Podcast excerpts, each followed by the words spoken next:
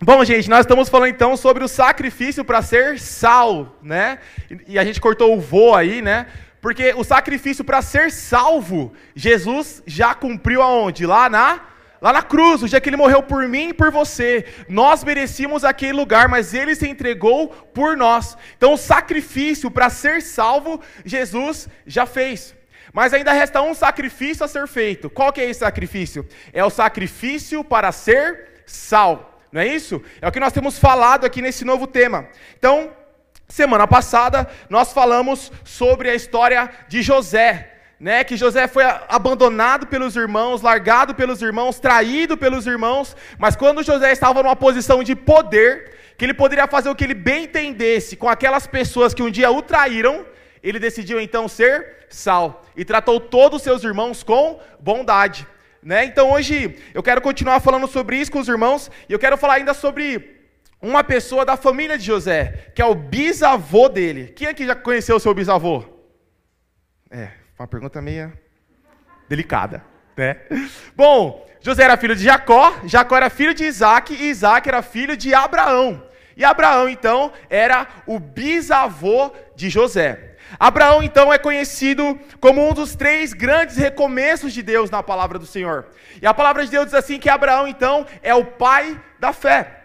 Por que, que Abraão é o pai da fé? Porque a palavra vai nos contar que Abraão morava numa cidade chamava-se Ur, Ur dos Caldeus. Era uma cidade completamente pagã, que não cria no Senhor, era uma cidade muito idólatra. Mas um dia ele ouve a voz do Senhor dizendo: Abraão, sai da tua terra, sai da tua parentela e vai para a terra que eu te mostrarei. Então imagina, gente, você está aqui em Araucária, dormindo, uma voz te chama. É, deixa eu ver um nome aqui para falar. Marcão. Fala, nossa, mano, tá com voz grossa, amor, tá tudo bem? Sai da tua terra, da tua parentela e vai para a terra que eu te mostrarei. Tá, Deus, mas onde que é a terra? Só vai, que eu vou te mostrar. Eu não saio daqui nem a pau, Deus, você é doido, tem meu trabalho, tem minha casa, vou sair andando igual um louco? É isso que eu estou te falando. Parece loucura, sim ou não? Sim, mas é o que Abraão então decide fazer. Deus fala, Abraão, sai e vai. E Abraão falou, tá ok, Deus, vou te obedecer, eu vou sair e vou ir. Então Abraão não tinha nada, Abraão não tinha perspectiva, Abraão não tinha direção, Abraão tinha apenas uma palavra. E ele decidiu então obedecer a essa palavra. Então Abraão se torna quem? O grande homem da fé, o pai da fé. E a palavra então diz que Deus faz uma promessa para Abraão quando ele tinha 75 anos de idade. E eu acho isso impressionante, porque eu espero estar vivo com 75 anos de idade. Abraão recebe uma promessa com 75 anos de idade. Eu tenho um vô. Tipo assim, ele está nessa terra, mas eu acho que ele não está mais vivo. Porque a condição que ele está, já, meu, já foi. O meu sogro fala, eu não quero viver mais que 75 anos. Quando eu fizer 75 anos, Deus pode me levar. Aí a minha esposa e minha sogra falam, tá para de falar essas coisas, né? Mas o cara recebeu uma promessa quando ele tinha 75 anos. Até onde esse cara ia viver? E a palavra fala então, Deus fala para Abraão: Abraão, eu vou te fazer pai de uma multidão. Só que para Abraão essa palavra era muito estranha. Por quê? Porque a mulher de Abraão era estéril. Ela não podia ter filho. Então imagina na cabeça de Abraão, Senhor, eu não posso ter nenhum filho. Como que eu vou ter uma multidão?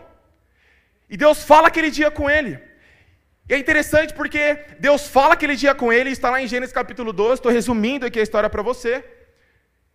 Então, nós vamos ver no texto que Deus fala com ele quando ele tinha 75 anos de idade. E sabe quando que Deus volta a falar com Abraão? Quando ele tem 99 anos de idade. Você pode falar, uau! Que velho! uau, que velho, né? Poxa, nós, quando nós paramos para avaliar, Deus passou 24 anos sem falar com Abraão. Aí a gente passa um dia, uma semana sem ouvir Deus, sem ver uma resposta de Deus, você fala o quê? Deus me abandonou.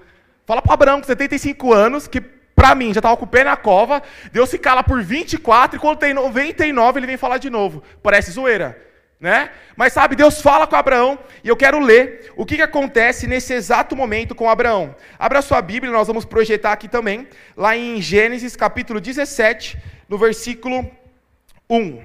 Gênesis capítulo 17, versículo 1. Não dá para ver aqui, quando tiver aqui, me dá um, um ok aí. Ok, valeu. Tamo junto. Então vamos lá, vamos ler. Versículo 1. Quando Abrão estava com 99 anos de idade, o Senhor lhe apareceu e ele disse: Eu sou o Deus Todo-Poderoso, ande segundo a minha vontade, seja íntegro. Versículo 2: Estabelecerei a minha aliança entre mim e você, e multiplicarei muitíssimo a sua descendência. Então preste atenção: Deus aparece para Abraão, e ele fala para Abraão: Abraão, agora a gente vai fazer uma aliança, certo? Uma aliança. Versículo 3: Abraão prostrou-se com o rosto em terra, e Deus falou: Da minha parte, fala comigo assim, ó, da minha parte. Então, da parte de Deus, o que Deus vai falar? Versículo 4: Esta é a minha aliança com você. Você será pai de muitas nações. Então vamos ver qual que é a parte de Deus. Versículo 5. Primeiro, você não vai mais chamar Abrão. O seu nome será agora Abraão, porque eu te constituí pai de muitas nações. Primeira coisa, Deus muda o nome de Abraão, muda a identidade dele. Segunda coisa, eu o tornarei extremamente prolífero. Você vai ter filhos, você vai ser próspero, você vai crescer, você vai ser grande. Terceira coisa, de você farei nações. De quarta, quarta coisa, de você procederão reis.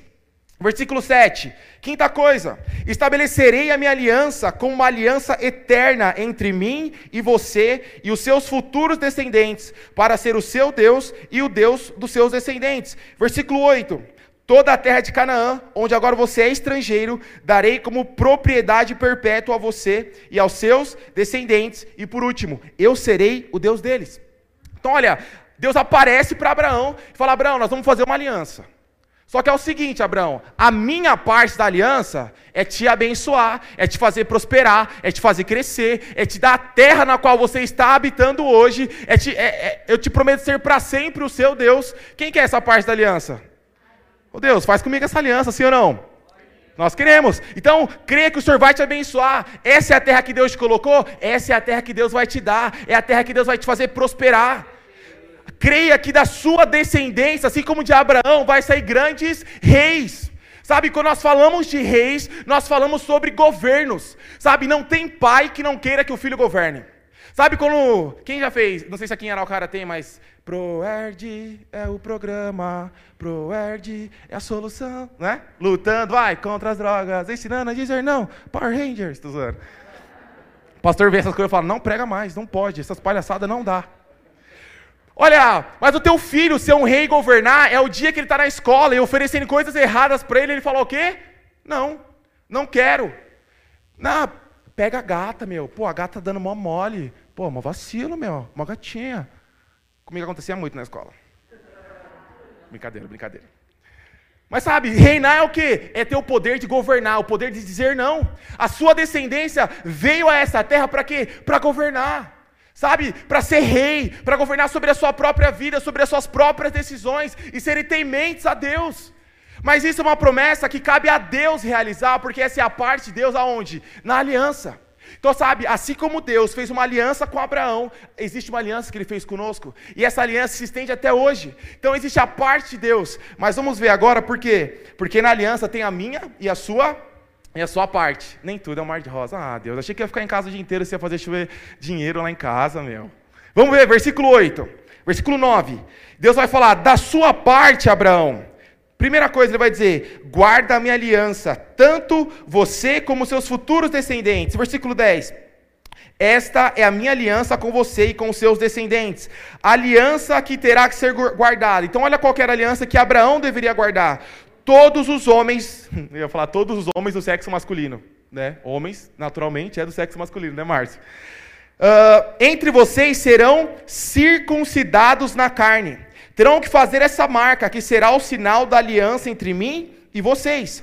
Da sua geração em diante, todo menino de oito dias de idade entre vocês terá que ser circuncidado, tanto os nascidos em sua casa quanto os que forem comprados de estrangeiros. Versículo 13. Sejam nascidos em sua casa, sejam comprados, terão que ser circuncidados. Minha aliança marcada no corpo de vocês será uma aliança perpétua, para sempre. 14, último versículo. Qualquer do sexo masculino que for incircunciso, que não tiver sido circuncidado, será eliminado do meio do povo, pois quebrou a minha aliança. Então, nós vimos que existe duas partes. Existe a parte de Deus na aliança, na qual Ele promete nos abençoar, nos prosperar, nos fazer crescer. Mas sabe, existe também o lado do homem. E sabe, você precisa aprender, irmãos, que tudo que Deus faz tem a parte de Deus. Mas é impossível Ele fazer algo sem que você faça a sua, a sua parte. Ah, Deus, pelo amor de Deus, me dá um casamento abençoado. Deus vai fazer a parte dele, ele vai abençoar o teu casamento. Mas você precisa agora o quê? Usufruir dessa bênção. Você, marido, precisa abençoar a tua esposa, elogiar a tua esposa, cuidar da tua esposa. E a mulher, a mesma coisa. Agora, se eu não faço a minha parte no meio do casamento e fico pedindo para Deus abençoar, eu vou começar a colocar minha fé no lugar errado. Por quê? Porque eu vou entender que Deus não está me abençoando, quando na verdade sou eu que não estou fazendo a minha a minha parte. Deus me dá um trabalho, Senhor, abençoado, eu quero ser próspero. Tá, mas você não vai nem procurar trabalho? Você não vai entregar currículo? Você não vai nem fazer um curso? Aí você faz tudo isso, Deus te dá o trabalho. Só que quando você entra no trabalho, você faz corpo mole.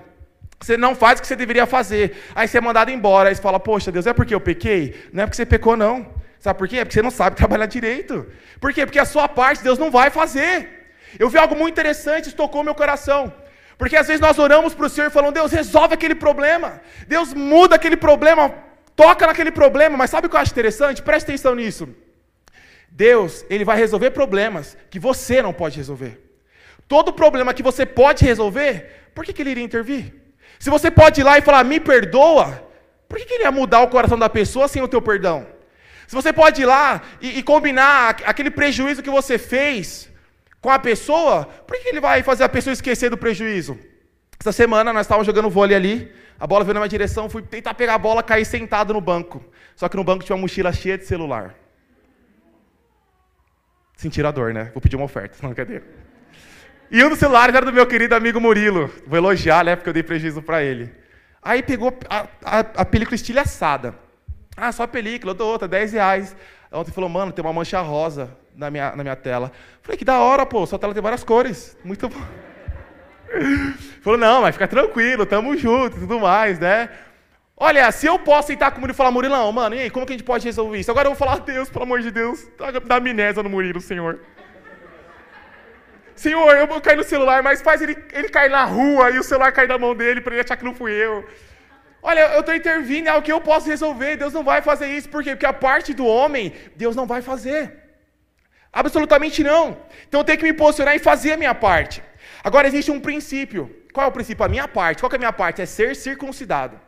Você precisa ser circuncidado. Aí você fala, meu Deus, ferrou. Vou te explicar o que é a circuncisão para você que não sabe. Ao oitavo dia, a circuncisão ela acontecia no órgão genital masculino. Então, é meio constrangedor, mas vou explicar isso aqui para os irmãos. Não fiz medicina, mas eu sei um pouco sobre isso. Né? Tinha que abrir ali o órgão genital masculino e cortar a pelinha que tem ali, que segura o órgão masculino. Os homens podem falar, ai, que dor. Alguém sentiu mais.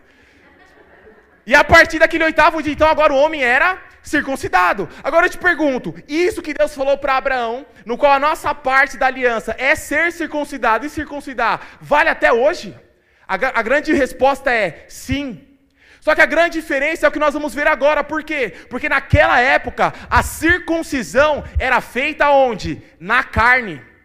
Irmãos, imagina se hoje você está aqui, vem na igreja convertida, eu te ensino. Para você continuar sendo cristão, você tem que ser circuncidado. Na sua idade. É melhor morrer. Né? Olha, mas Lucas, então onde que é a circuncisão? Onde que isso acontece hoje? Eu quero ler com você Lá em Colossenses capítulo 2, do versículo 9 ao 11. Colossenses capítulo 2, versículo do 9 ao 11. Então, quem escreve essas cartas que nós vamos ler agora é o apóstolo Paulo, e ele vai dizer assim no versículo 9: Com efeito, na própria pessoa de Cristo habita corporalmente toda a plenitude da divindade. 10. Portanto, estando em comunhão com Cristo, temos tudo através de quem? Através dele, que está sobre toda autoridade ou ou governo. Olha, nós temos tudo através de Cristo, e Cristo está acima de toda autoridade ou governo. Então, antes de confiar em qualquer político, antes de confiar em qualquer governo, eu confio em quem? No Senhor. Mano, o país está quebrado, está tudo errado, é Covid, é crise, beleza. Mas a minha provisão não vem dessa autoridade, vem da autoridade de quem? De Jesus, que é uma autoridade superior, e por isso eu sou abençoado. Versículo 11: É em Cristo que participamos na verdadeira circuncisão, aquela que consiste não em um corte físico feito no corpo humano, mas na circuncisão de Cristo, que nos liberta da nossa natureza pecadora. Então, olha, perceba, agora a circuncisão, que era aquele ato de cortar para ter um sinal de aliança, não é mais feito da minha carne. O que mostra que eu tenho uma aliança com Deus é quando eu me permito ser circuncidado ao ponto de a minha natureza pecaminosa ser tocada. Então, ou seja, quando Deus me toca, eu, eu, eu entendo a minha parte da aliança com Deus. O que, que isso significa? Que antes eu cometia aquele pecado, mas agora eu não vou mais cometer. Antes eu era ingrato com as pessoas, mas agora eu não vou mais ser. Antes eu era é, falso, mas agora eu não vou ser. Eu sei, as mulheres pensam, é falsa, falsa é aquela, aquela cobra. É, ela é falsa. Ela devia estar aqui para ouvir essa palavra. Não é assim? Então, olha, quando nós nos permitimos ser circuncidados por Deus, Ele toca onde? Na minha natureza pecaminosa. E a minha natureza pecaminosa nada mais é do que o desejo carnal da minha carne. Carnal da minha carne. Estou bom de redundância hoje, hein? Para ficar bem claro. Quero ler mais um texto com você, lá em Filipenses, capítulo 3, versículo 1. Filipenses capítulo 3, versículo 1. Vamos ler até o versículo 3. Então, o próprio Paulo também escreve essa carta e ele vai dizer o seguinte: versículo 1: Finalmente, meus irmãos, alegrem-se no Senhor escrever, escrever-lhes de novo as mesmas coisas não é cansativo para mim e é uma segurança para vocês. Cuidado com os cães, cuidado com esses que praticam o mal, cuidado com a falsa circuncisão, pois nós é que somos a circuncisão, nós que adoramos pelo Espírito de Deus, que nos gloriamos em Cristo Jesus e não temos confiança alguma na carne. Então, olha, a primeira coisa que Paulo vai dizer aqui nesse versículo é que ele não se importa de repetir de novo a mesma coisa. Quem aqui já foi filho? Ah, vocês estão me, me estranhando, porque você nasceu e nunca foi filho? Peraí, quem aqui já foi filho? Senão depois eu quero tomar um café com você. Gente, se tem uma coisa que mãe faz, é o quê? É repetir. Não é?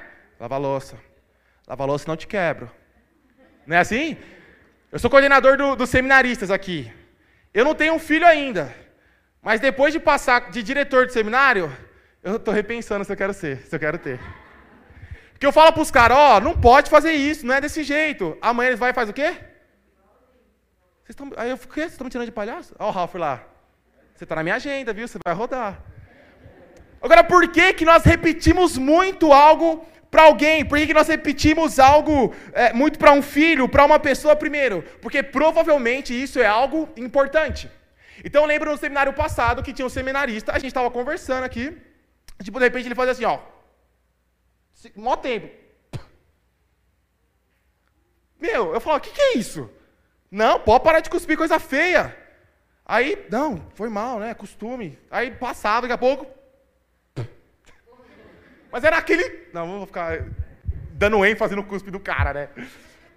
Mas por que, que eu repito isso? Porque isso é algo importante. Amanhã o cara sai para relacionar, tá com a menina lá. Meu, a menina do outro lado. Por quê? Porque é algo importante. Porque é importante, eu repito isso. Outra coisa, ele falar, meu, o quê? Comprou um negócio, foi cinco real. Falei, é mesmo? E plural? Não existe. Não existe plural na tua vida. Eu sou chato, gente, eu sou chato com os caras. Olha, eu repetia, pegava no pé dos caras. Por quê? Porque aquilo que é importante deve ser repe, repetido. Por isso que nós repetimos algo. Outro motivo do porquê Paulo talvez repetiu muito aquilo. Porque talvez fosse algo difícil de ser aplicado. E porque Paulo repete aquilo, nós entendemos, talvez fosse algo difícil de ser aplicado, difícil de ser lembrado. Então, olha, essa palavra, no qual nós entendemos que nós precisamos ser circuncidados, e o versículo termina dizendo: não temos confiança alguma na carne. O que é ser circuncidado, meu irmão? É não confiar na sua carne. O que é ser circuncidado, meu irmão? É não confiar em você. Olha, desde a minha adolescência já é algo muito claro comigo. Não porque eu me acho bonito, não ela desgaranhar. Não, vamos com calma. Mas sabe, irmão, sempre na igreja, desde que eu era novo, eu evitava ficar sozinho com menina. Eu evitava cumprimentar toda hora a menina no rosto. Por quê? Porque a carne é é fraca. Meu negão é charmando, brincadeira. Olha, a carne é fraca. Agora, se eu confio na minha carne, uma hora minha carne vai me passar a, a perna. Porque a palavra fala que a carne em todo momento ela milita contra o meu espírito. Sabe, a minha carne sempre está dando um jeito. Sabe quando você faz uma coisa errada? Você faz aquela coisa errada, você fala, meu Deus, quando alguém vem me perguntar, eu vou Mano, eu vou falar que tal. Você, a primeira coisa que você faz é o quê? É pensar numa mentira. Por quê? Porque isso é o natural da tua carne. Mas o que, que teu espírito fala? Eu não posso mentir. Isso não é meu. Agora, quem que vai mentir e quem não vai mentir? Quem é circuncidado não mente. Agora, quem ainda não foi circuncidado pelo Senhor, vai obedecer os desejos da sua carne.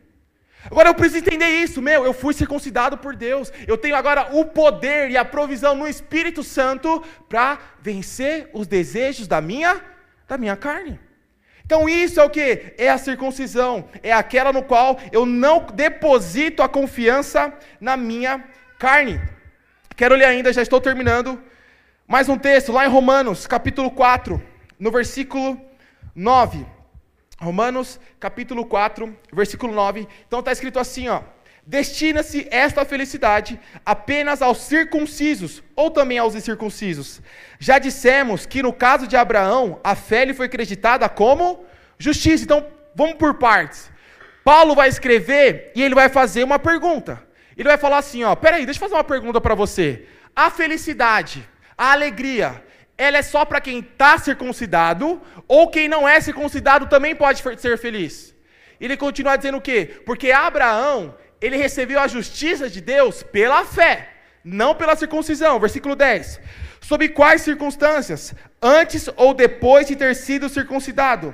Não foi depois, mas foi antes. Versículo 11.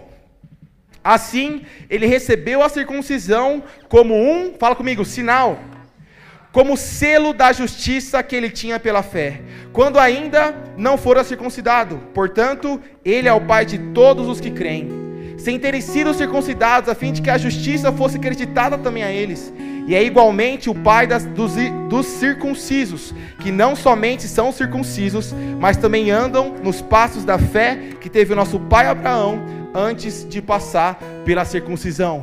Lucas, uau, cara, eu não entendi nada. Vou explicar. Paulo levanta o questionamento. Qual questionamento que Paulo vai levantar? Ele vai falar: Ei, peraí, me, me responde uma coisa. A alegria, ela é só para aqueles que são circuncidados ou para os que não são circuncidados? Eles podem ser felizes? E Paulo ele vai responder essa pergunta. Peraí, Abraão recebeu algo de Deus antes da circuncisão. Porque a única condição para Abraão ser abençoado não era ser circuncidado, mas era crer fielmente no Senhor. Eu quero te falar que não é a circuncisão que vai condicionar Deus a te abençoar ou não. Porque se eu prego isso, eu vou contra o evangelho da graça. Eu torno Deus alguém merecedor. Desculpa, eu me torno merecedor das conquistas, daquilo que Deus pode me dar. E Deus não te dá porque você merece. Você não merecia Jesus, você não merecia a cruz, você não, merecia, você não merecia o céu, você não merecia ser feliz, você não merecia nada além do pecado e da morte. Mas mesmo sem merecer, Ele nos amou, deu seu Filho por nós, nos salvou, continua nos amando, cuida de mim. Por quê? Porque a alegria, a justiça de Deus depende da minha fé, não da minha, não daquilo que eu faço. Mas sabe, eu preciso entender que ainda que a circuncisão não é o ponto crucial para eu ser abençoado, ela é um sinal de que eu sou abençoado. Ainda que a circuncisão não é um sinal de que, poxa, Deus, olha o que eu fiz, agora me dá. Não. Mas ela é um sinal para que todos vejam que eu sou alguém diferente. Por que, que Deus decide circuncidar Abraão? Sabe por quê? Porque naquela época era todo mundo junto, todo mundo misturado. Mas a partir daquele momento, sabe o que Deus fez? Abraão, você mora numa terra e tem um monte de gente que você nunca viu, tudo estrangeiro. Mas a partir de hoje, Abraão, eu vou começar em você, o meu povo. Você não é mais de Ur dos Caldeus, Abraão. Você não é mais um simplesmente Canaã. Você agora é de Deus. Naquele dia, Abraão, ele ganha uma peculiaridade. Ele ganha, sabe o que? Uma nacionalidade. Sabe o fato de nós sermos circuncidados, sabe o que, que mostra para as pessoas lá fora? Da onde nós somos. Da onde que eu sou, meu irmão? Da onde que você é? Eu sou do céu. Eu sou de um reino superior a essa terra. Essa terra é, é vingativa, essa terra é rancorosa, mas eu carrego em mim uma marca da circuncisão que não me faz me, que não me faz ser um vingador, mas me faz ser alguém perdoador. Essa, essa terra busca tudo para si. É tudo eu, é tudo meu bem-estar. E, e, se eu precisar pisar em alguém para acontecer isso, mas do reino do qual eu venho, isso não acontece. Por quê? Porque eu carrego uma marca em mim, as pessoas precisam enxergar em mim essa marca do que, que eu fui circuncidado. E agora eu me comporto diferente, eu respondo diferente, eu reajo diferente. Sabe, na palavra de Deus nós encontramos Jesus e nós vemos como que Jesus era circuncidado, vamos colocar dessa forma. E o que, que ele vai ensinar? Se alguém bater na tua face, vira um morrão nele, passa a rasteira e enfia a faca no peito, é isso? Graças a Deus não. Mas ele falou que vira outra. Por quê? Porque de quem é circuncidado muda a reação. Como, como que você reage quando as pessoas te ofendem? Quando você reage, como você reage quando as pessoas querem te humilhar? Como você reage quando as pessoas querem tirar o que é seu? Como você reage quando as pessoas te machucam? Como você reage quando as pessoas te traem? Jesus foi traído por Pedro, mas como ele reagiu? Voltando, só para dizer para Pedro que ele era perdoado e amado. Essa é a reação de Jesus, por quê? Porque ele era alguém circuncidado. Nós temos que carregar no nosso trabalho, nos nossos amigos, com os nossos familiares, a marca de que nós somos de um outro lugar de que nós carregamos um outro tipo de valor. Amém? Quero ler com você aqui rapidamente. Romanos 2,29 está escrito assim: Judeu verdadeiro é quem é no íntimo, a circuncisão verdadeira é a do coração, feita pelo Espírito. Olha, algumas versões falam que a verdadeira circuncisão agora é na alma do crente. Você sabe, a nossa alma é constituída por mente, vontade e emoções. A minha vontade é de pecar. A minha vontade é de fazer tudo o que eu quero fazer. A minha vontade é de não obedecer o Senhor. A minha vontade é de me entregar nos braços desse mundo e entregar tudo que Ele tem para mim e curtir adoidado. A minha vontade é passar os outros para trás. A minha vontade é fazer tudo que esse mundo fala para mim faz. Mas quando eu sou circuncidado na minha alma, as minhas vontades agora elas são alteradas eu sou transformado. Eu já não obedeço agora a minha vontade, mas eu obedeço à vontade daquele que me amou primeiro. Eu obedeço à vontade do Pai.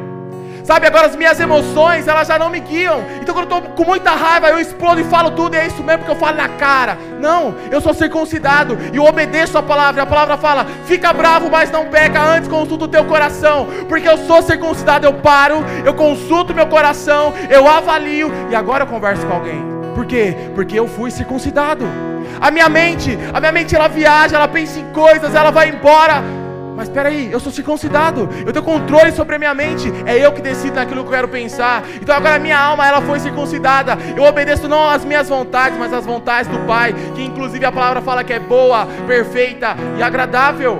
Se eu obedeço essa palavra, eu jamais serei decepcionado. Por isso eu preciso rejeitar as minhas vontades, como alguém que é circuncidado. Em Hebreus 4,12 fala assim que a palavra do Senhor ela é mais afiada e mais cortante que uma espada de dois gumes. Sabe o que é interessante? Lá em Abraão, a circuncisão, a, a circuncisão era feita com uma faca, com uma espada que cortava a pele. Mas sabe, hoje essa espada é a palavra de Deus. Porque é ela que marca o sinal dele em nós. É essa palavra que transforma quem eu e você nós somos. É essa palavra que todos os domingos você vem aqui para ouvir. E cada vez que você ouve, você se torna alguém circuncidado. Aquela circuncisão era muito mais fácil, porque quem aqui lembra do oitavo dia de vida? Meu, eu lembro, foi louco, cara. Eu acordei chorando, minha mãe me deu de mamar. Ninguém lembra. Se eu tivesse sido circuncidado, nem me lembraria da dor. Mas sabe, a circuncisão atual, ela dói todo dia. Sabe, quando o pecado bate na porta, quando aquela vontade bate na porta, você fala, não vou fazer. Dói. Por quê? Porque a nossa carne quer, a nossa carne grita. E todos os dias eu preciso entender então que eu preciso ser circuncidado. Mas todos os dias eu preciso me lembrar que há provisão do Espírito Santo que nunca me deixa, me deixa e ele me circuncida todos os dias, me auxiliando nas minhas dificuldades.